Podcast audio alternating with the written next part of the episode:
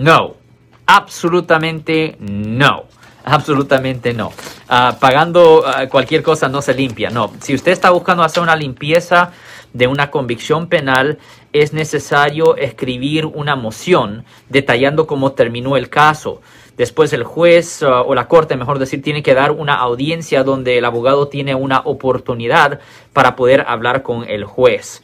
Después el juez va a querer un poco de tiempo para estudiar su registro, para verificar si usted ah, tiene, ah, pues si usted no ha cometido ninguna uh, nueva falta desde su última ofensa y si el juez está satisfecho de que usted ha vivido una vida limpia, ah, el juez firma un documento que en efecto dice convicción puesto al lado, declaración de no culpable entrado, cargos votados, pero esto no se hace automáticamente. Es una petición que se tiene que hacer con la Corte después de que el tiempo de libertad condicional o aprobación de la persona ya ha expirado. Lo siento por la interrupción, su video va a continuar monetariamente.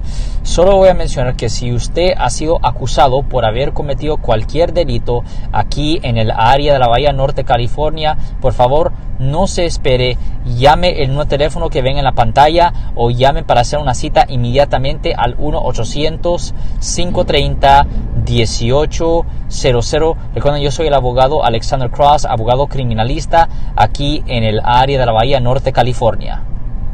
No, no, no, no, no, no, no, estamos hablando de infracciones de tráfico, estamos hablando de delitos criminales.